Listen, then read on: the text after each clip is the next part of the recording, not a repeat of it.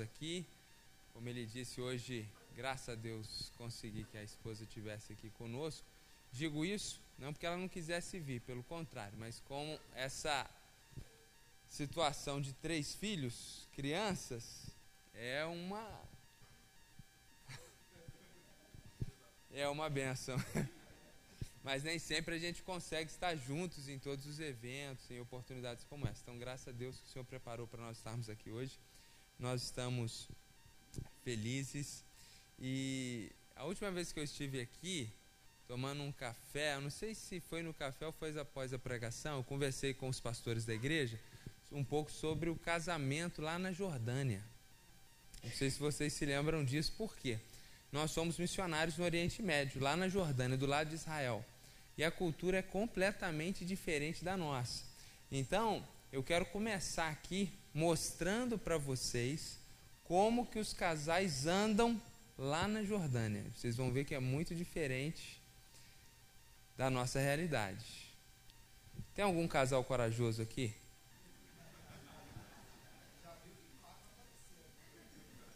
Tá assim de casal corajoso? Então vem cá, meu irmão, dá um exemplo aqui. Vem cá, vem cá. Uma salva de palmas aí para esse casal corajoso.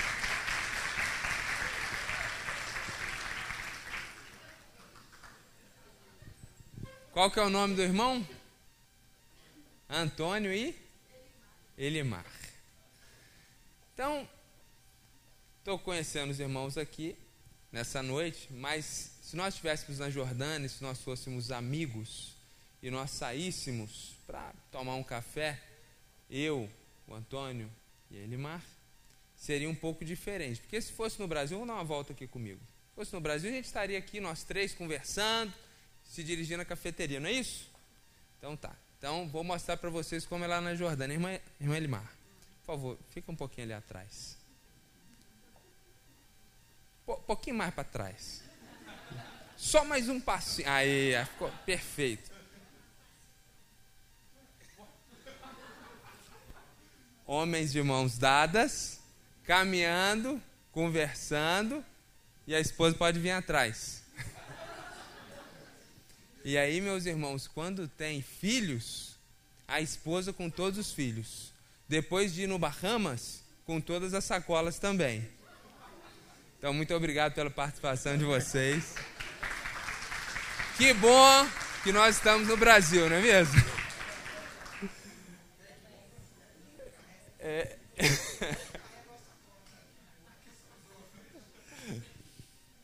Isso são questões culturais. É claro que quando a gente chegou lá, a gente ficou chocado. Nossa, que absurdo, que coisa feia. Mas não significa que todos os casais são infelizes lá. A cultura é diferente, então eles expressam carinho e amor de forma diferente. Eu fiz essa dinâmica para dizer para vocês que, certamente, em cada um dos casamentos aqui, existe uma cultura familiar e um jeitinho que cada um de vocês se ajustaram, assim como eu e minha esposa nos ajustamos, que é diferente. Então, em cada casamento aqui, em cada matrimônio, em cada casal, existem particularidades. Assim como os casais brasileiros em geral se comportam de uma forma, como os casais da Jordânia se comportam de outra forma. Então, nós não queremos aqui nessa noite trazer questões de particularidade, trabalhar algumas questões que são presentes no meu casamento, mas que talvez não é o seu e não tem problema nenhum ser diferente, porque nós somos diferentes. O que eu quero trazer é algumas considerações a partir da palavra de Deus, porque isso vale para todo mundo. Então, nós vamos estudar aqui um texto bíblico juntos, tirarmos alguns princípios para as nossas vidas, e aí sim, certamente, o que nós vamos trabalhar aqui não é uma questão do meu casamento ou da nossa cultura, mas é algo da Bíblia, é algo que vem de Deus para nós e que certamente vai abençoar a sua vida, vai abençoar o seu casamento, o seu matrimônio, a sua relação certamente vai ser muito positivo que você aplique esses princípios na sua vida. Então eu quero falar sobre o primeiro casamento da história. Eu vou ler essa história que se encontra aqui em Gênesis no capítulo 2. Se você está com a sua Bíblia, você pode acompanhar. Se você não trouxe, não há problema, você pode ouvir essa história. Porque quem criou o casamento é Deus, você já ouviu isso certamente em algum lugar, muito possivelmente aqui na igreja. E Deus, ele, ele, ele cria efetivamente o casamento, não é obra do acaso, não é porque ele criou um homem e aí ele cria uma mulher e uau, eles se conheceram e se casaram. Foi Deus que criou o casamento, foi Deus que apresentou Adão a Eva, e nós vamos ver isso aqui nessa noite. Vamos aprender sobre casamento olhamos, olhando para o primeiro casamento da história. Então nós estamos em Gênesis capítulo 2, a partir do verso 4. Esta é a gênese dos céus e da terra quando foram criados, quando o Senhor Deus os criou. A palavra Gênesis significa o início. Por isso o texto, o livro se chama Gênesis, é o livro dos inícios, o livro das origens. Então Moisés, ele está escrevendo a história do primeiro casamento, e ele diz, olha, essa história que eu vou contar para vocês é a história do princípio de todas as coisas, como que Deus criou os céus, a terra, como que Deus criou isso lá no início. Ele já deu um primeiro relato da criação, falando sobre sete dias, e agora ele vai ampliar essa história, melhor dizendo, ele vai especificar essa história, ele vai colocar essa, um, um, uma lupa na parte da história que ele diz que Deus criou o homem e a mulher e os dois eram imagem e semelhança de Deus. Então ele vai pegar esse versículo 27 do capítulo 1 e agora ele vai escrever um capítulo inteiro para nos dar detalhes sobre como foi que Deus criou o homem e a mulher à sua imagem e semelhança. Então ele diz: Não havia, verso 5, nenhuma planta do campo na terra, pois ainda nenhuma erva do campo havia brotado, porque o Senhor Deus não tinha feito chover sobre a terra e também não havia ninguém para cultivar o solo. Mas uma neblina subia da terra e regava toda a superfície do solo. Então o Senhor Deus formou o homem do pó da terra e lhe soprou nas narinas o fôlego de vida, e o homem se tornou um ser vivente. Então ele fala que quando Deus criou o ser humano, nem tinha chovido ainda sobre a terra a ecologia, o sistema, as plantas, tudo era muito diferente do que é hoje. Inclusive, espinhos, abrolhos, plantas venenosas não existiam.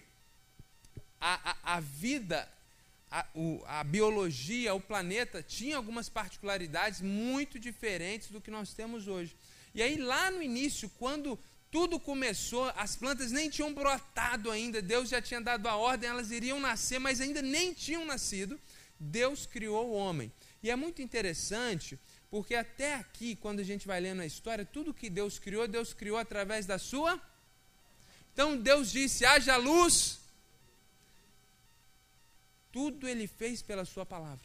Aqui, o texto bíblico diz que o Senhor formou o homem do pó da terra. A ideia é que Deus, com as suas mãos, ele pegou terra, fez um boneco de barro depois de ter formado a ideia que é que ele tenha usado as suas mãos, ele então sopra nas narinas o fôlego de vida e o homem se torna um ser vivente. Só o homem, a mulher ainda não tinha sido criada.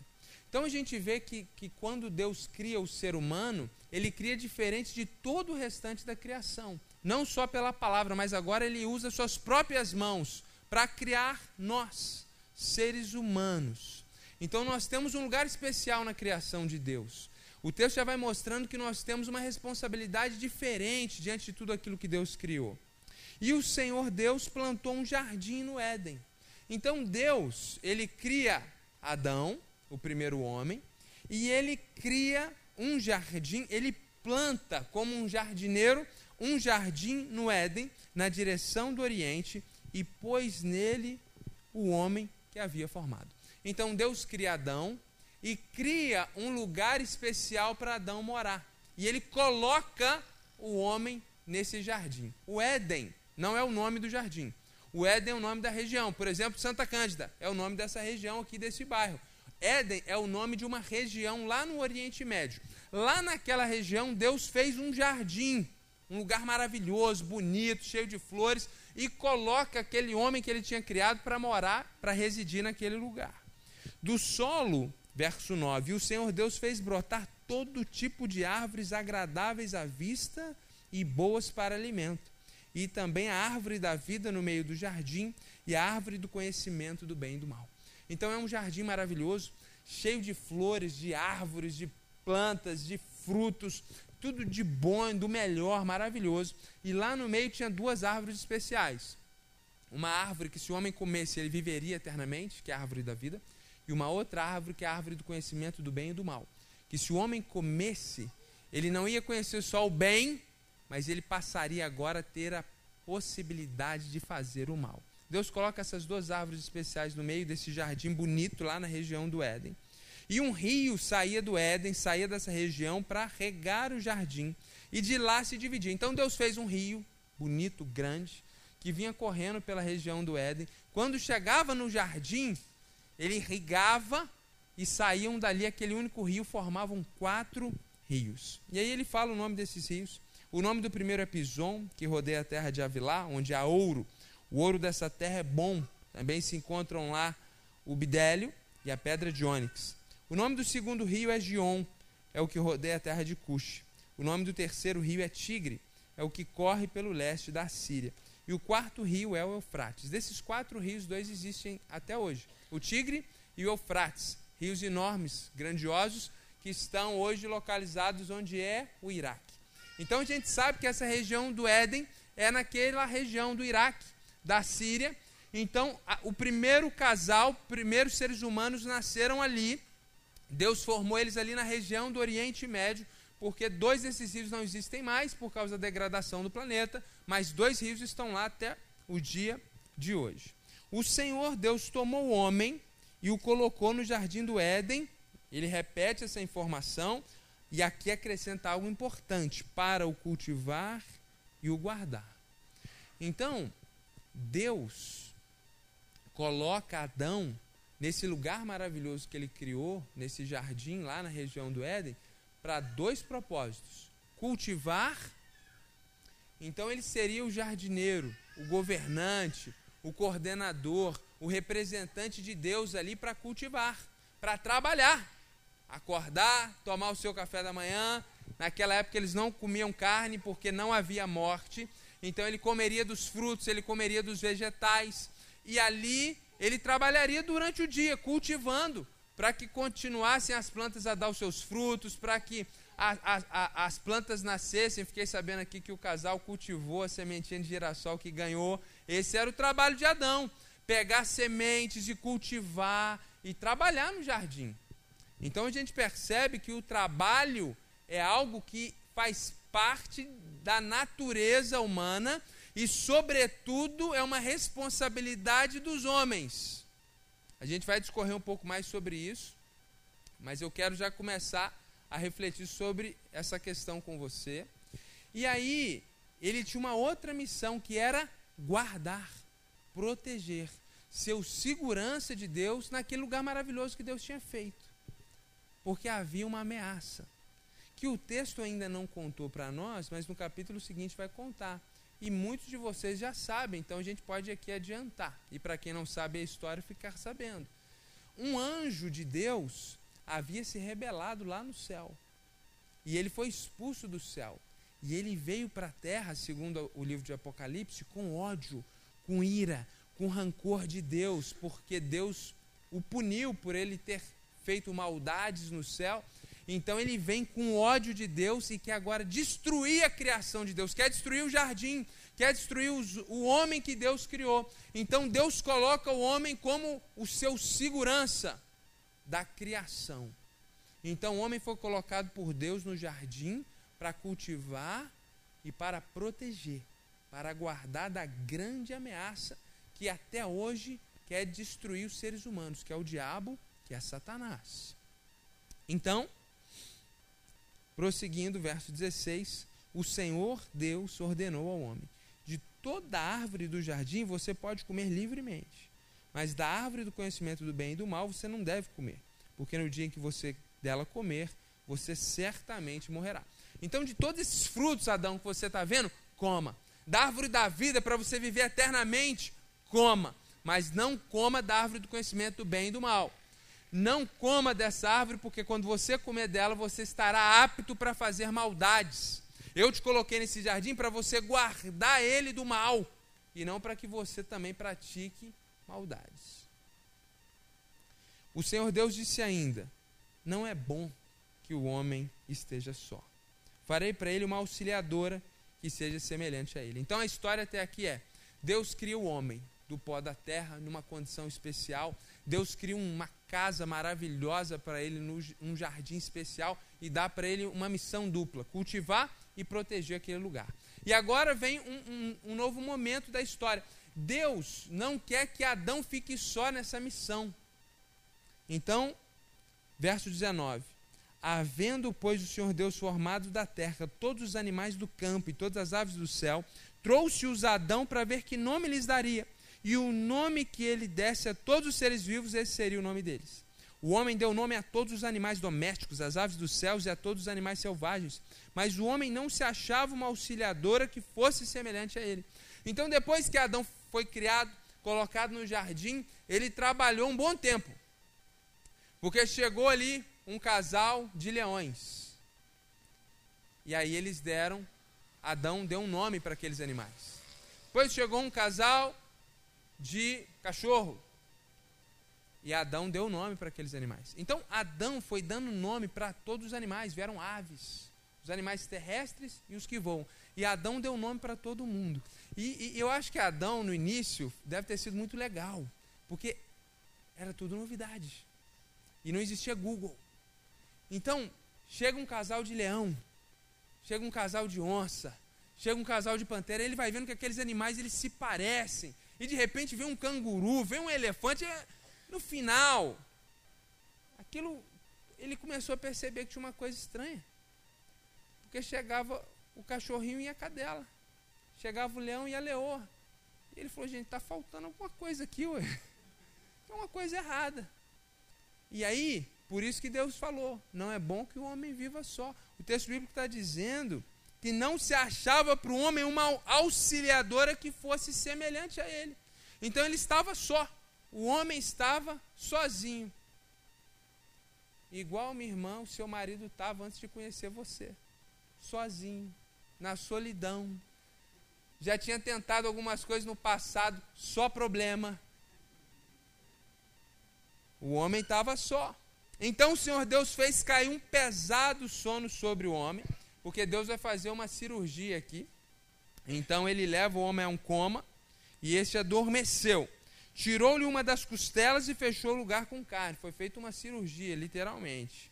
E da costela que havia tirado do homem, o Senhor Deus formou uma mulher. Então o homem foi criado do pó da terra. E a mulher foi criado da costela de Adão. Muito legal porque alguns dizem, eu acho que é muito interessante perceber isso, que Deus podia ter tirado uma orelha de Adão. Só que talvez Adão passaria dificuldades, porque Eva diria para ele: Olha, eu fui tirado da sua cabeça, eu sou maior do que você.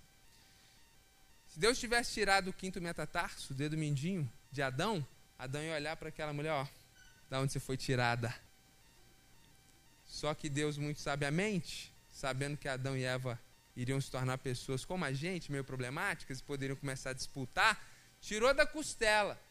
Para Adão olhar e falar: Poxa, ela é semelhante a mim, é aqui do lado, é igual. E aí, gente, depois que Deus forma a mulher, e a mesma palavra para formar o homem, essa ideia de que ele pegou a costela com a mão, aquelas células começou a se multiplicar e foi feita a mulher. Texto bíblico diz que e a levou até ele. A gente passa batido nisso aqui. E a gente já vai para outro versículo. E o homem disse. A gente passa batido. Imagina só. Vamos entrar na história. Adão passou o dia inteiro dando nome. Leão, leoa, pantera, a criatividade acabou. Começou a. Não, não, queria mais saber de bicho, se sentindo sozinho no final do dia. Poxa, todo mundo tem um casal, eu estou aqui na luta, sozinho. Ele se sentindo sozinho. Deus então coloca Adão em coma. Tira uma costela, forma uma mulher com as próprias mãos. E aí o que, que acontece? a mulher acorda, ela está viva, quer dizer, ela não acorda, né? ela nasce, ela está viva, ela foi formada. O homem acorda lá no centro de cirurgia do Jardim do Éden. Põe a mão aqui, tá, tem um negócio aqui diferente, é carne, não é osso. Deve ter ali alguma cicatriz, eu não sei se Deus fez uma plástica, se ficou perfeito, se tinha cicatriz, eu não sei. Mas Adão percebe que tem algo diferente. E o Senhor levou Eva até ele. Então não é que ele acordou e pá, uma mulher do lado. Deus levou a costela para outra sala de cirurgia, preparou a mulher do jeitinho que Adão precisava. Adão acordou meio grog da anestesia celestial. E aí ele levou Eva até Adão. Aí, meu irmão, verso 23, o homem disse: Ele olhou para Eva, ele falou: Esta afinal é osso dos meus ossos, é carne da minha carne, será chamada varoa, porque do varão foi tirada. O texto, lá no original hebraico, esse versículo 23 é um verso de poesia. Em português é feio, né? É osso do meu osso, é carne da minha carne. Mas lá no tempo dos hebreus, isso soava como Camões: o amor é fogo que arde sem se ver. E no hebraico tem uma musicalidade, isso aqui é tudo rimado. Esse verso 23 aqui é muito bonito lá no hebraico. É uma poesia. Então Adão, na hora que ele viu Eva, virou poeta. A vida passou a ser diferente. Ele orou, ele orou. Ele olhou e poetizou. Ficou encantado, apaixonado. Isso aqui, gente, é o breve relato do casamento. Olha que coisa interessante. O texto bíblico diz que formou uma mulher e a levou até ele. Eles se casaram ao ar livre, num jardim feito por Deus. E o pai da noiva entrou com ela. O Senhor levou Eva até Adão e fez o casamento. Por isso, verso 24, o Moisés, depois de relatar a história, porque ele que escreveu essa história, que ele conhecia pelo Espírito de Deus e era relatado, e agora ele escreve, não é ele que inventou, é uma história real. Depois dele escrever a história, ele agora vai chegar a uma conclusão. Verso 24. Por isso, está implícito, até os dias de hoje, é por causa disso, porque Deus criou o casamento, por causa do primeiro casamento de Adão e Eva, o homem, até hoje, deixa o seu pai e mãe e se une à sua mulher tornando-se os dois uma só carne. Ora, um e outro, o homem e sua mulher, estavam nus e não se envergonhavam. O tornar-se uma só carne tem um sentido de que a sexualidade dentro do projeto de Deus ela é guardada para o matrimônio.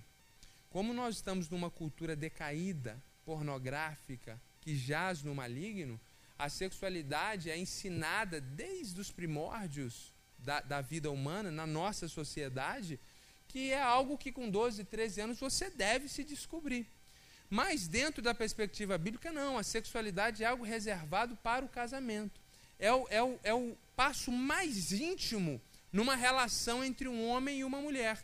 Então, quando ele diz que os dois vão se tornar uma só carne, é porque dentro da relação íntima, os dois vão fazer uma aliança de sangue. Não só no rompimento do ímen na primeira relação, mas a ciência diz que em toda relação sexual existe rompimento de microvasos sanguíneos. Então é uma aliança de sangue que é feita dentro do matrimônio. Por isso que o texto bíblico diz: eles se tornam uma só carne.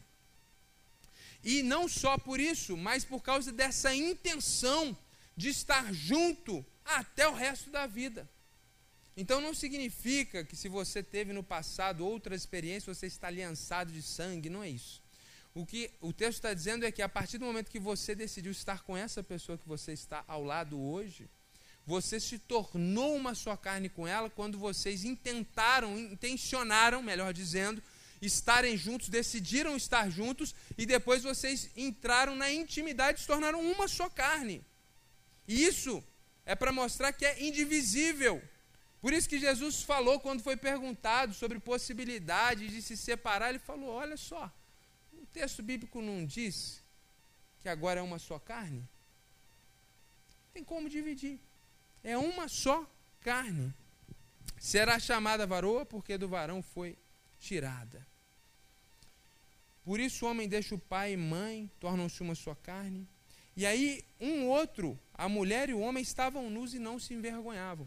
Havia uma cumplicidade tal dentro do casal, e o pecado ainda não existia dentro deles, eles não tinham comido ainda do fruto do conhecimento do bem e do mal, eles só conheciam o bem. Então havia uma plenitude, uma pureza dentro da relação e da intimidade, uma tranquilidade e nenhum tipo de constrangimento. Então, em resumo, o que nós lemos: Deus cria o homem. Cria na região do Éden, lá no Oriente Médio, um jardim maravilhoso e coloca o homem para cuidar, para cultivar, para plantar e para proteger o jardim de ameaças espirituais. Depois, vendo que o homem está só, ele cria a mulher. Para que a mulher pudesse auxiliá-lo na sua missão. Cultivar e guardar o jardim era a missão de Adão. E passou a ser a missão de Eva também, depois que eles se casaram. Enquanto eles cumpriam essa missão, eles estavam agradando a Deus. Usando uma linguagem mais teológica, eles estavam glorificando a Deus. Então, Deus deu uma missão para aquele casal: cultivar e proteger o jardim. Quando eles faziam isso, eles estavam agradando a Deus, que tinha dado a missão. Eles estavam glorificando a Deus. Cultivar o jardim representa promover, trabalhar, desenvolver a criação de Deus. Então, quando você acorda e vai trabalhar, você está cultivando o jardim de Deus. Seja o que você faz, seja trabalhando com jardinagem, seja trabalhando cortando carne, seja trabalhando dirigindo, você está cultivando o jardim de Deus, que é a criação dele nesse mundo trabalhando com pessoas, trabalhando com tecnologia, trabalhando no, no, naquilo que é braçal, trabalhando na construção civil. Você tem até o privilégio de ver isso de uma forma mais palpável. Você está cultivando o jardim de Deus, você está desenvolvendo a criação de Deus. Então todos nós estamos, como Adão, desenvolvendo a criação de Deus, com o nosso labor, com o nosso trabalho diário a não ser aquelas pessoas que ficam vegetando em casa por preguiça eterna. Essas não estão cultivando o jardim de Deus, essas não estão desenvolvendo a criação de Deus.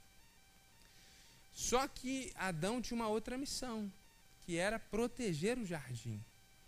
E essa missão nem todo mundo faz. Porque a maior parte das pessoas, elas não estão protegendo o jardim de Deus, não estão protegendo a criação de Deus, elas estão fazendo o contrário.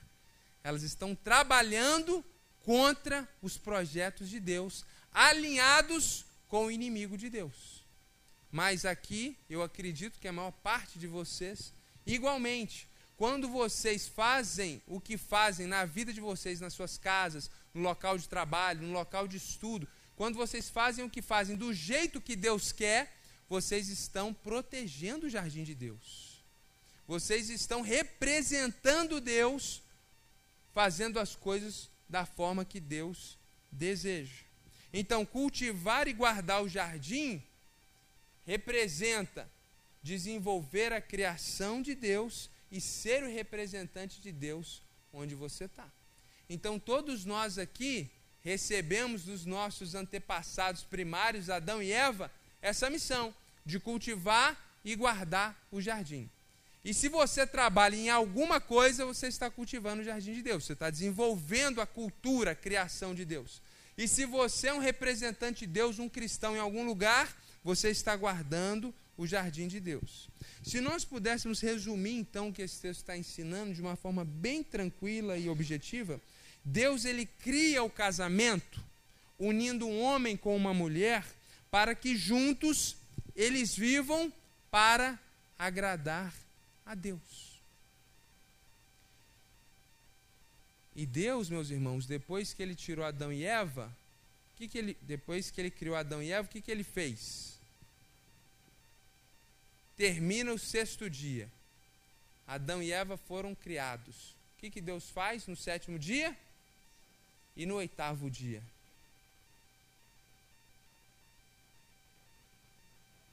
alguns dizem que Deus tirou férias. Sabia? Alguns teólogos acreditam que Deus não tem mais nada a ver com o que acontece aqui, não. Que a gente só vai reencontrar Deus no juízo final. Que tudo o que acontece aqui agora é com a gente. Alguns pastores aí da internet famosos que falam isso. Só que Jesus falou o que, que o pai estava fazendo. Jesus falou assim: Meu pai trabalha até agora.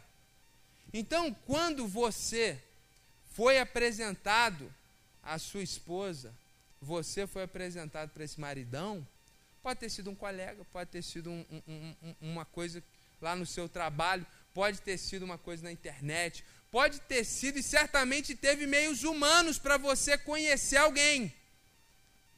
Só que havia a mão invisível de Deus por trás disso tudo, providenciando para que essa pessoa que está ao seu lado fosse o seu cônjuge. Porque nada nessa vida é por acaso. E às vezes você está pensando, poxa, Ricardo, mas nosso casamento começou de um jeito ruim.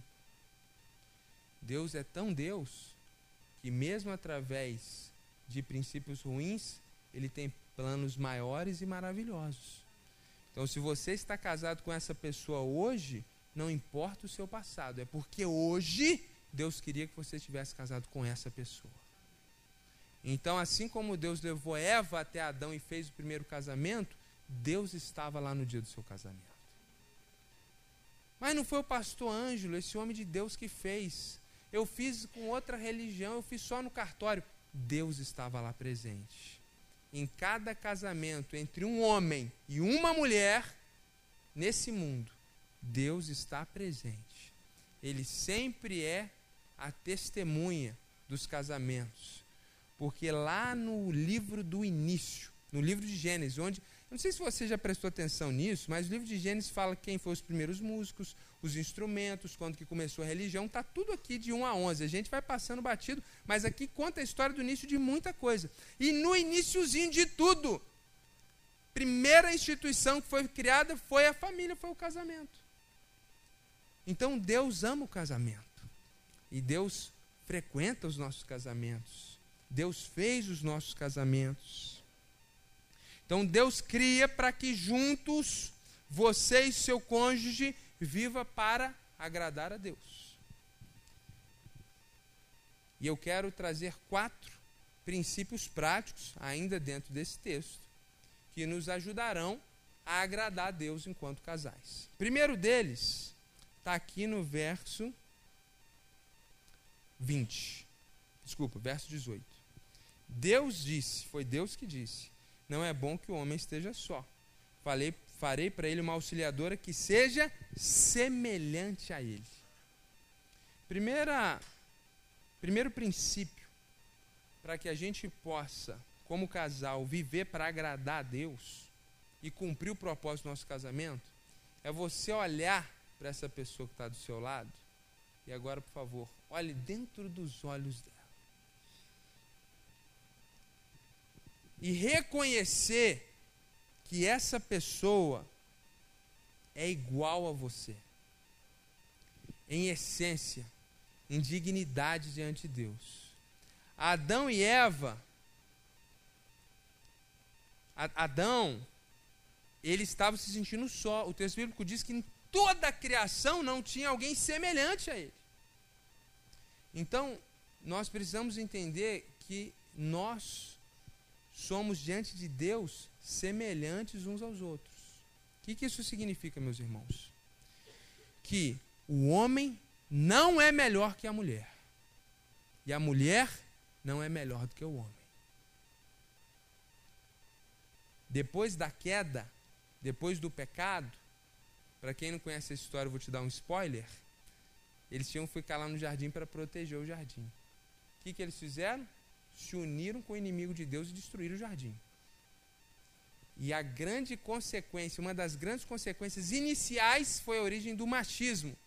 Deus falou: por causa do pecado de vocês, Eva, agora o seu desejo vai ser para o seu marido. Quer dizer, Adão, que falava poesia, vai virar um bicho. Ele vai te dominar. consequência do seu pecado. Aquela nudez maravilhosa que eles desfrutavam daquela lua de mel eterna acabou. Eles comeram fruto, eles pecaram, saíram correndo e se esconderam de, atrás de uma moita, depois pegaram uma planta, fizeram uma, uma roupa, porque aquela cumplicidade, aquela beleza, aquela lua de mel acabou. E eles olhavam agora um para o corpo do outro, querendo usar descontroladamente. E surge ali o machismo. Então, infelizmente, meus irmãos, em muitos ambientes cristãos e evangélicos, como o nosso, alguns irmãos confundem o fato de que Deus nos deu funções diferentes e nos colocou como cabeça no que diz respeito à função, e eles se sentem melhores que as suas esposas. E infelizmente, dentro do, dos lares dito evangélicos e cristãos, nós temos alguns homens que são déspotas, que são maus para suas esposas,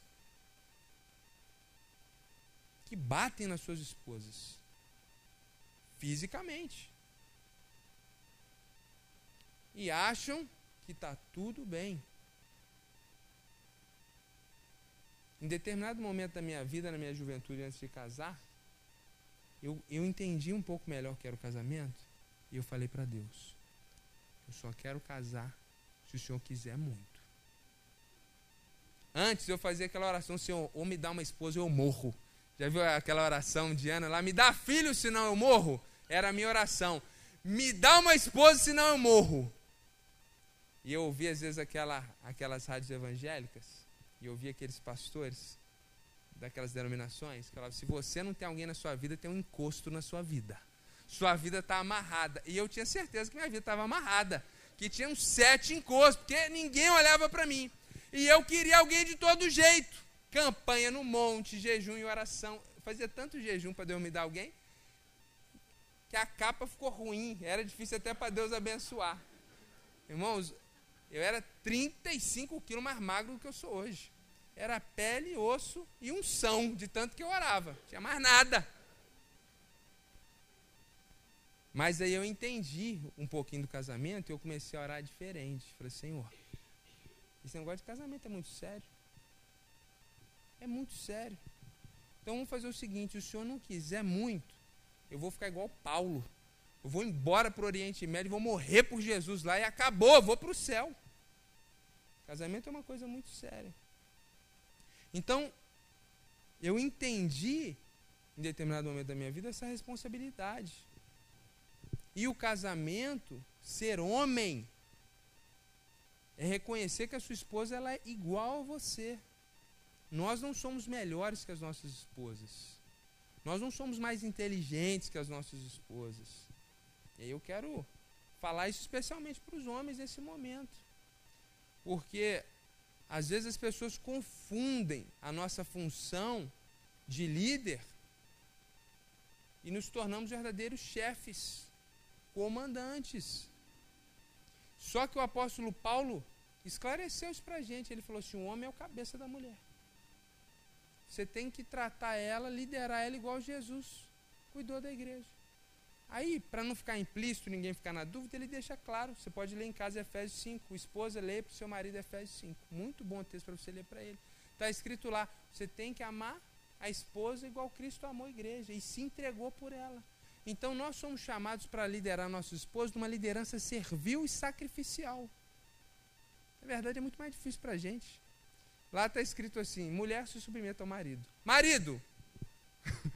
Ame sua mulher, morra por ela, igual Jesus morreu pela igreja. A mulher. É oito versículos falando para o homem se sacrificar para a mulher só um. Submete, está tranquilo. É muito complicado ser marido.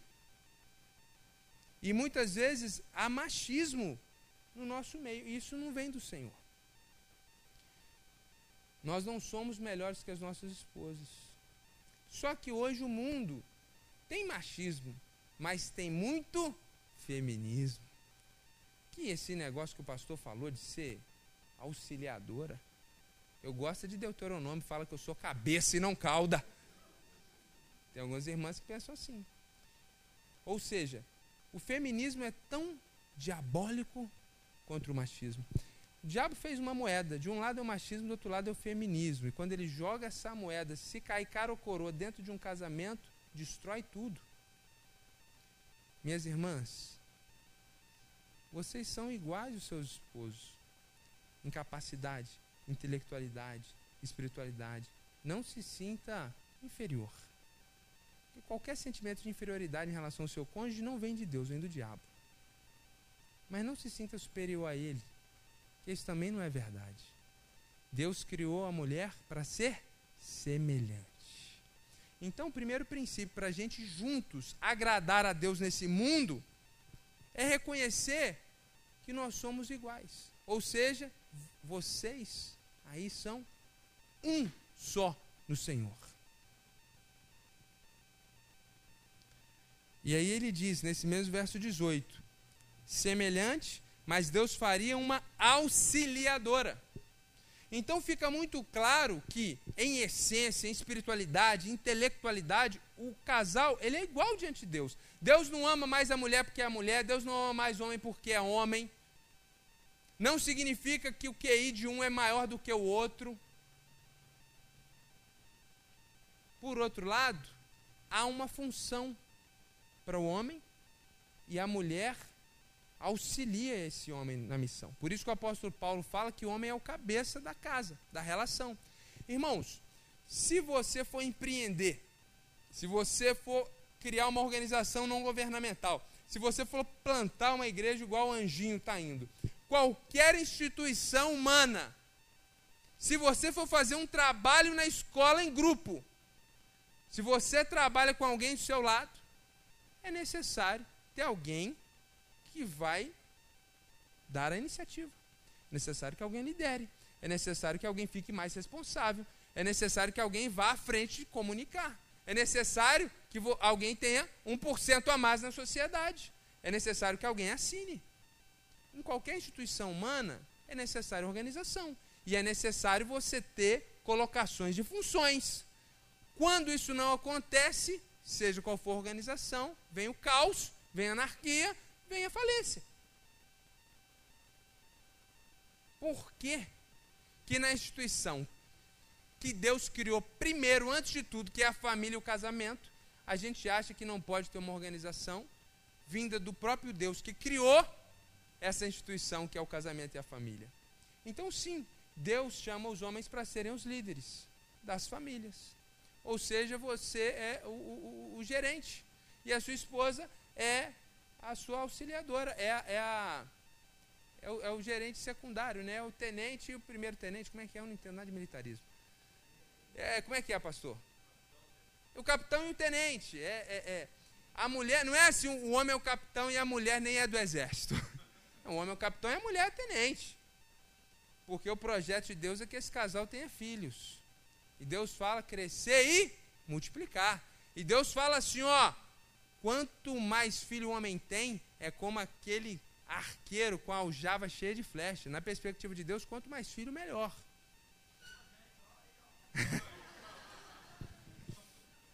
então, é necessário organização. Hoje, os casais já casam. Lá na igreja tem dois casais que é, é, talvez eu vou ter que chamar para o aconselhamento. Ah, não, pastor, a gente casou, mas a gente não quer ter filho. Aí fica meio sem sentido, né? Você é um capitão, outro seu tenente, não tem nenhum primeiro sargento lá, não tem soldado, não tem recruto, fica sem graça. Então, para fazer sentido, você tem que ter filho. Que aí, meu irmão, você vai ver como é que é importante ter um capitão, ter um tenente, ter a primeira instância, a segunda instância. É, é Quem tem filho sabe como isso é importante, né? Mas brincadeiras à parte, mesmo que sejam só vocês dois, por qualquer outra razão da vida, alguns o Senhor é, é, chama para não ter filhos, a gente entende isso até por questões biológicas. É importante que a gente entenda isso. No final, quando a gente chegar lá no céu, no dia do juízo final, quem creu em Jesus, nós vamos todo mundo entrar no céu e nova terra. Só que antes de entrar, Deus vai fazer uma avaliação das nossas obras para repartição de galardão. E não vai ser só como que você ensaiou para o louvor, se foi com excelência ou não, como que você recebeu o visitante na igreja, como que você evangelizou, vai ser maridão. Como é que você tratou sua esposa? Minha irmã, você queria mandar no seu marido o tempo inteiro? Deus vai fazer essa avaliação. De forma prática, gente, o que isso significa? O líder, é aquele que propõe. O líder é aquele que tem a iniciativa. O líder é o primeiro que faz. Dentro de um empreendimento terreno, o líder é o primeiro, o dono do negócio é o primeiro que vai chegar para abrir a loja e o último a sair. Então você, marido, é chamado para isso. Lá na sua casa você tem que chamar sua esposa para orar, você tem que propor umas férias, você tem que trabalhar essa questão financeira. Você, tem, tem homem que, às vezes até um líder, um gerente no seu local de trabalho, chega em casa, ele não é nem soldado.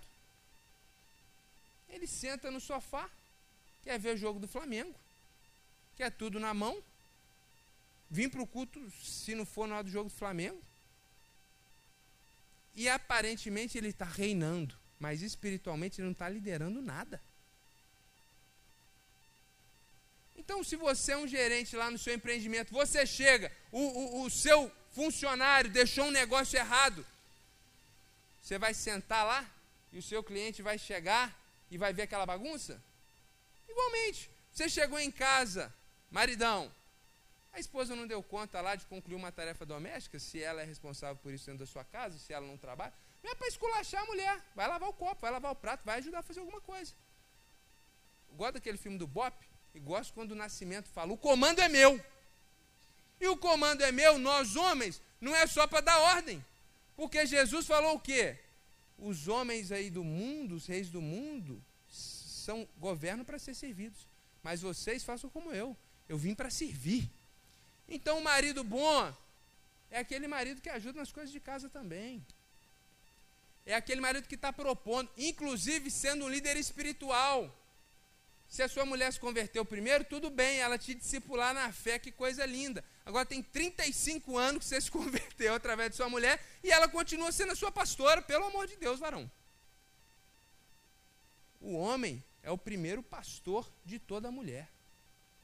Antes do pastor Ângelo, você, homem, é o marido, é o pastor da sua esposa.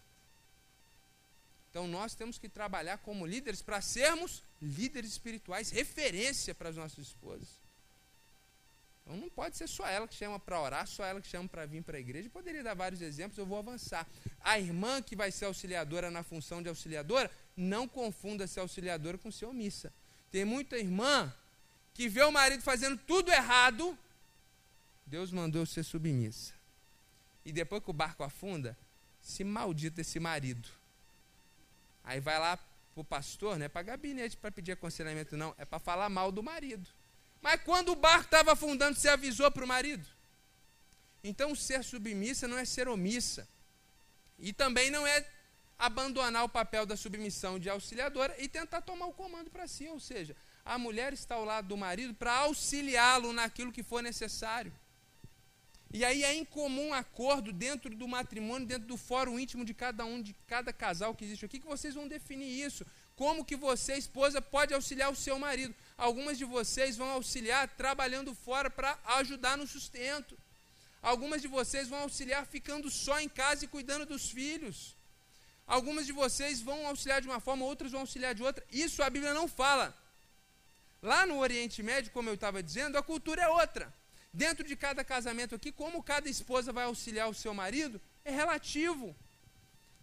Aqui na hora da plaquinha aqui, acho que uma das primeiras perguntas, né, quem cozinha melhor, não teve isso? E teve aqui que os homens, tem homem, foi-se o tempo que o homem não cozinhava. Que cozinha era coisa de mulher. Então tem homem que às vezes a mulher quase não cozinha. Então não significa ser auxiliadora ser cozinheira. Então a gente tem que entender isso dentro de cada um do casamento de você. E vocês têm que conversar chegar. Nós estamos ajustados. Você, mulher, vê o seu marido como líder sobre a sua vida, um líder inspirador, como Jesus é para nós. Agora, se você, mulher, olha para o seu marido e fala: rapaz, você precisa conversar com ele com todo o carinho do mundo, com toda a sabedoria do mundo, que a mulher sabe edifica a sua casa, e ajudar ele a se tornar o líder. Pede ele para orar, deixa ele tomar algumas decisões. Se ele não tomar, você também não toma. Mas eu pego, pastor, porque se eu não fizer, ele não faz. Deixa a casa cair. Até ele tomar sentido. Uma hora ele vai se mover. Então, seja você essa mulher sábia que vai projetar a liderança do seu marido. E aí vocês juntos conversem sobre essas missões distintas e se ajustem.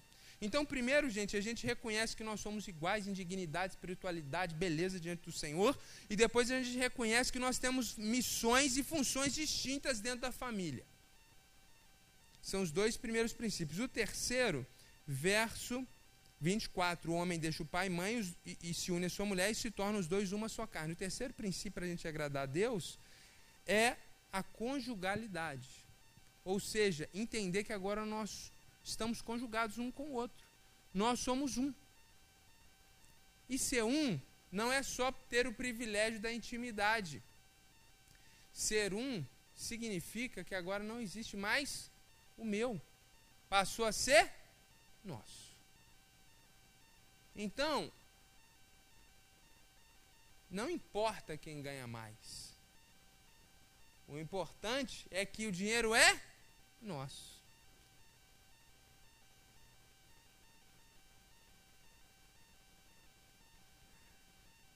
Outro dia eu falei um negócio, a Aline, a Aline depois brincou comigo. Eu, eu falei lá na igreja, falei, gente, não tem problema nenhum. Se a minha mulher ganha mais do que eu, porque o dinheiro é nosso. Depois ela falou, falou, amor, não fala isso tal. No momento ela não está trabalhando, no momento está cuidando das crianças. Mas houve momentos que ela ganhou mais do que eu. No momento hoje, somente eu estou tendo entradas financeiras, porque ela está cuidando das crianças. Isso, irmãos, não é importante quando o recurso é nosso. Então, ser uma só carne não é só desfrutar de intimidade, mas é ter esse senso. Então, às vezes a gente escuta algumas questões, tipo, não, porque eu vou viajar, eu vou fazer, eu vou acontecer. Outro dia eu me assustei. Um amigo querido, recém-casado, recém-casado, na lua de mel ainda. Cinco dias viajando sozinho na festa de Barretos. Foto do WhatsApp, parece um peão do Velho Oeste americano. Chapéu bonito. E a esposa cinco dias em casa. Como que se entende isso? Cadê a conjugalidade? Cadê a unidade? Um só propósito. E para a gente ser um, a gente tem que aprender a abrir mão das nossas ideias. Porque para a gente ser um com o outro, não tem como você levar o seu 100%, o outro levar o 100% dele. Tem que deixar metade do que é seu para trás. O outro deixa metade dele também. Aí vai dar certinho. Então aquela parte meio problemática que você tem, deixa para lá. Leva só a metade boa, com a outra metade boa, vai ser um no Senhor e vai ser maravilhoso. Então, esse é o terceiro princípio, a conjugalidade. Entendemos que nós somos um. E nesse tempo que nós vivemos, irmãos, onde tudo é passageiro, tudo é descartável e tudo as pessoas mudam e trocam, isso é tão sério na nossa cultura que as pessoas estão trocando até o biológico. Estão mudando até como Deus as criou. Não querem ser mais homens, não querem ser mais mulher. De tão entranhado está isso na nossa cultura. E as pessoas veem normal e natural se trocar também de cônjuge. Inclusive agora a palavra é parceiro. Porque parceiro, parceira, tanto faz, você pode trocar. Não importa o seu passado. Por quantos divórcios você passou, não importa. Porque em Cristo Jesus todas as coisas são feitas novas. Esse casamento que você tem hoje é um, vocês são um no Senhor. Quem já ouviu falar aqui em Billy Graham? Billy Graham foi, talvez, nos últimos 100 anos, o maior evangelista pregador da história. O homem pregava e todo mundo convertia. Um negócio impressionante. E aí um dia perguntaram, doutor Billy Graham, senhor, tão usado por Deus, multidões de conversas, vamos a gente queria aprender um pouquinho da sua vida matrimonial, a gente queria aprender. Vamos abrir o coração? Ele falou, vamos abrir o coração. Ele falou, doutor Billy Graham, o senhor já pensou em separar da sua esposa alguma vez? Sabe a resposta, pastor? Ele falou, meus irmão, meu irmão, em divórcio eu nunca pensei. Em homicídio muitas vezes. Por favor, não pense em homicídio. Pastor Wexley também é militar. Ele vai te pôr na cadeia. Mas, a fala dele é a seguinte: se ele é um com a esposa, divórcio nunca está em pauta. Então você pode pensar em tudo, procurar o pastor, procurar psicólogo, procurar uma terapia de casal, você pode pensar em tudo, você pode orar, você pode jejuar, você pode ir para o monte, você pode. Não, não vou dormir mais, eu só vou orar pelo meu casamento. Você pode fazer campanhas loucas, você pode fazer o que você quiser. Você não pode pensar em divórcio. Tem que dar certo. Porque vocês são um só no Senhor. Conjugalidade. O quarto e último princípio, verso 25 um e o outro, o homem e sua mulher estavam nus e não se envergonhavam. O casamento é esse lugar de cumplicidade. O casamento é o lugar onde você é o que você não é em lugar nenhum. Você é plenamente você. Lá não tem máscara. Isso vai desde acordar com o cabelo todo bagunçado, acordar sem maquiagem, a você falar algumas coisas que você não tem coragem de falar fora. Irmãos, nesse sentido, o casamento é o lugar mais abençoador de todos. A gente talvez precisaria de menos psicólogos se nós tivéssemos mais cumplicidade. Porque o casamento é esse lugar que você chega e fala real. Mas muitos não têm essa coragem, porque se sentem intimidados, se sentem julgados, têm medo do outro ir embora. Isso não pode ter no casamento. Casamento é o lugar que você tem que falar o que você pensa, o que você sente, do jeito que você está. Confessar os seus pecados, as suas lutas, as suas dificuldades, para que esse cônjuge que Deus colocou seja o primeiro instrumento de Deus na sua vida para te ajudar. Às vezes a gente vê algumas coisas assim, poxa, estava tudo bem o casamento, de repente, de repente para quem está de fora, de repente para o cônjuge, certamente para a pessoa, tem um turbilhão acontecendo ali por um longo tempo. Não pode ser assim, meus irmãos, no casamento, conjugalidade e cumplicidade. Não tenha medo de ser você. Se você não está sendo você, se você está guardando segredos, se você está com medo, guardando, isso, isso é muito ruim para o matrimônio. Sabe por quê? Porque ninguém aguenta levar determinados pesos. E se você não contar para o seu cônjuge, você vai contar para o seu amigo. E aí às vezes a gente escuta algumas irmãs assim, poxa, eu não sei, mas os amigos deles sabem. E o problema é quando você não vai contar para o amigo, é quando vai contar para a amiga. E aí às vezes tem mais cumplicidade com a pessoa de fora do que dentro do casamento. Seu primeiro amigo, sua primeira amiga é o seu cônjuge. Se não era antes de começar o relacionamento, agora casado precisa ser. Então, reconhecer que somos iguais, reconhecer que, apesar disso, temos missões distintas dentro da família, ter conjugalidade e cumplicidade, é cultivar princípios que nos ajudam a viver para a glória de Deus. E o que, que aconteceu depois dessas instruções que Deus deu para Adão e Eva? Esses princípios Deus deu para Adão e Eva. Infelizmente, o casamento deles deu errado. Eles comeram o fruto que não era para comer e aí Deus chamou eles para um gabinete pastoral. O pastor da Eva também era o pai dela. E aí falou: Ô, Adão, eu te coloquei aqui no jardim para você cultivar, para você proteger. No lugar disso, você se aliançou com o meu inimigo e destruiu o jardim. Eu te dei uma esposa maravilhosa. Eu lembro do dia do casamento. Você fez poesia para ela, agora você está aí escondido da sua mulher, atrás de uma moita, com uma roupa. Cadê a cumplicidade desse casamento? O que, que aconteceu, Adão? Qual foi a resposta dele? Palavra bíblica. Foi a mulher que tu me destes. O tom, se fosse traduzido na linguagem de hoje, foi a praga dessa mulher aí que o Senhor me deu. A culpa é sua, Deus, dessa mulher que o Senhor deu aí. É isso que Adão falou. Quando o pecado entrou no mundo, primeiro relacionamento foi deteriorado foi o conjugal. Foi dentro da família, foi o casamento. Só que Deus é tão maravilhoso que ele chegou para esse casal depois daquela conversa e falou: "Olha, vocês cometeram um pecado e o pecado vai gerar machismo e o casamento de vocês vai, vai virar um problema. Só que eu vou resolver isso para vocês. E aí ele falou: Eva, um dia você vai ter um filho, depois vai ter um neto, um bisneto, um tataraneto. Até chegar um dia que um descendente seu vai ser o meu filho. E ele vai esmagar a cabeça da serpente que te enganou.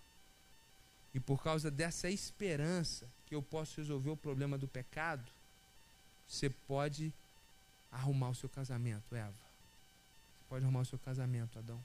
Você pode perdoar, porque um dia eu vou perdoar vocês. Então, a verdade é que os nossos casamentos parecem mais com o de Adão e Eva depois do pecado do que antes. É muito difícil aqueles casamentos entre uma querubina e um serafim. Todo mundo aqui, se nunca passou uma crise no casamento, muito possivelmente pode vir a passar. Existem alguns casamentos que são, parece que veio do céu, e glória a Deus por isso. É um em cem. Todo mundo tem problema aqui, por quê? O sangue que corre na sua veia, meu irmão, é o sangue de Adão. E o sangue, minha irmã, que corre nas suas veias é o sangue de Eva. E o pecado está aí. Como que a gente pode viver a conjugalidade, a cumplicidade, reconhecer o outro e, e ter essas funções distintas? Porque a gente não está sozinho nessa missão.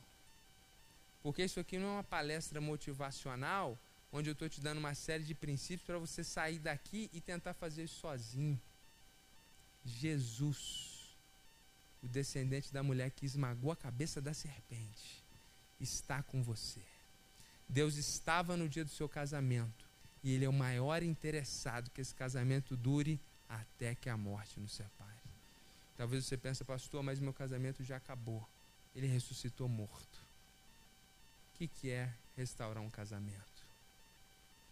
Ele é o dono, o criador de todas as coisas. Ele pode restaurar o seu casamento, não importa como ele esteja. O amor acabou, pastor. Deus é amor. Esteja com Deus, que o amor retorna. Então, meus irmãos, a gente pode viver esses princípios de casamento porque Jesus está com a gente, porque o Espírito Santo está conosco.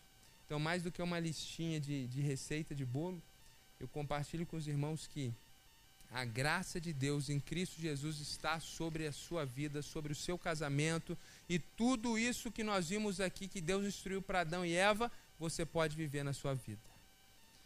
Se está difícil, ora. Se necessário, busque aconselhamento, mas nunca desista, porque Deus nunca vai desistir do seu casamento.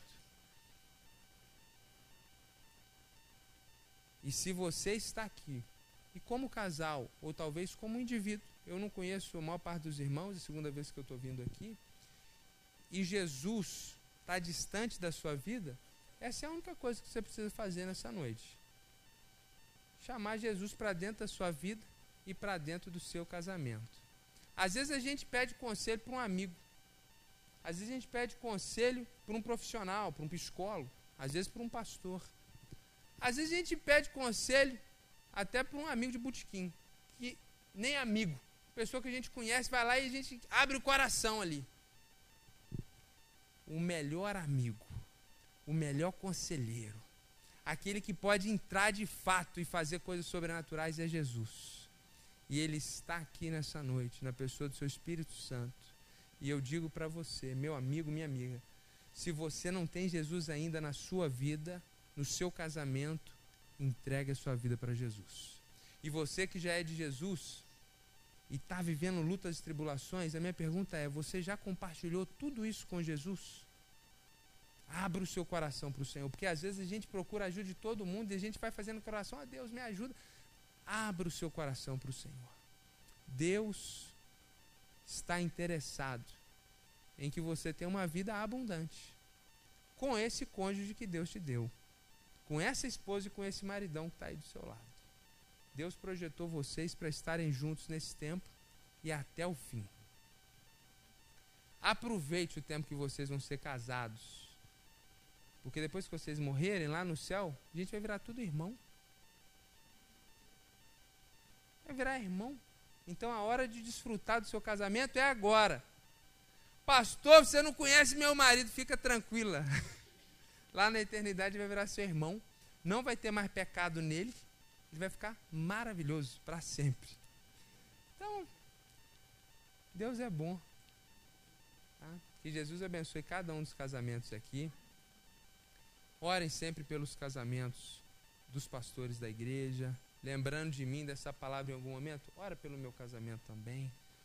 Porque se o casamento da liderança ruim, muita coisa triste acontece. Então que Deus sempre nos mantenha de pé para a glória do nome dele, assim como também mantém o casamento dos irmãos de pé também.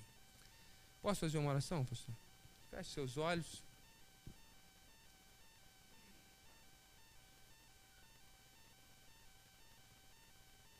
Senhor, muito obrigado por essa noite. Muito obrigado por esse encontro de casais que o Senhor já tinha preparado, Senhor. O Senhor só colocou no coração dos teus servos, o Senhor trouxe as pessoas aqui, mas o Senhor tinha agendado esse dia, essa noite. Eu te louvo por cada casal que aqui se encontra. E Deus, que esses princípios que o Senhor deu para Adão e Eva, de cumplicidade, de conjugalidade, de reconhecer que eles são iguais, mas ao mesmo tempo têm funções diferentes, esses princípios que nos ajudam a viver um casamento que vai agradar o Senhor, seja uma realidade em cada casamento aqui representado, Senhor. E que o Espírito Santo do Senhor ajude a cada um aqui. Ajude no nosso individual, ajude no nosso matrimônio. E onde, Senhor, nessa noite é necessário perdão, reconciliação, que o Espírito Santo do Senhor capacite cada um aqui que necessita a pedir o perdão, a perdoar e que o Senhor possa renovar os casamentos que precisam ser renovados. E aqueles que estão em dia, Senhor, que o Senhor continue a abençoar, dar graça, prosperar e usá-los como instrumentos do Senhor. Deus, que cada casamento aqui seja um instrumento do Senhor para a glória do teu nome nessa terra. Deus, que assim como Adão e Eva deveriam cultivar e proteger o jardim, nós sejamos instrumentos do Senhor para desenvolver a tua criação, ó Pai e para protegermos os teus interesses nessa terra, começando dentro da nossa família. Pai, muito obrigado por essa noite, muito obrigado pela tua graça, muito obrigado porque nessa missão de termos um casamento que agrada o teu coração, nós não estamos sozinhos. O Espírito Senhor e a graça de Jesus está com a gente. Muito obrigado. É a nossa oração em nome de Jesus. Amém. Jesus abençoe você, meu irmão, minha irmã. Pastor Ângelo.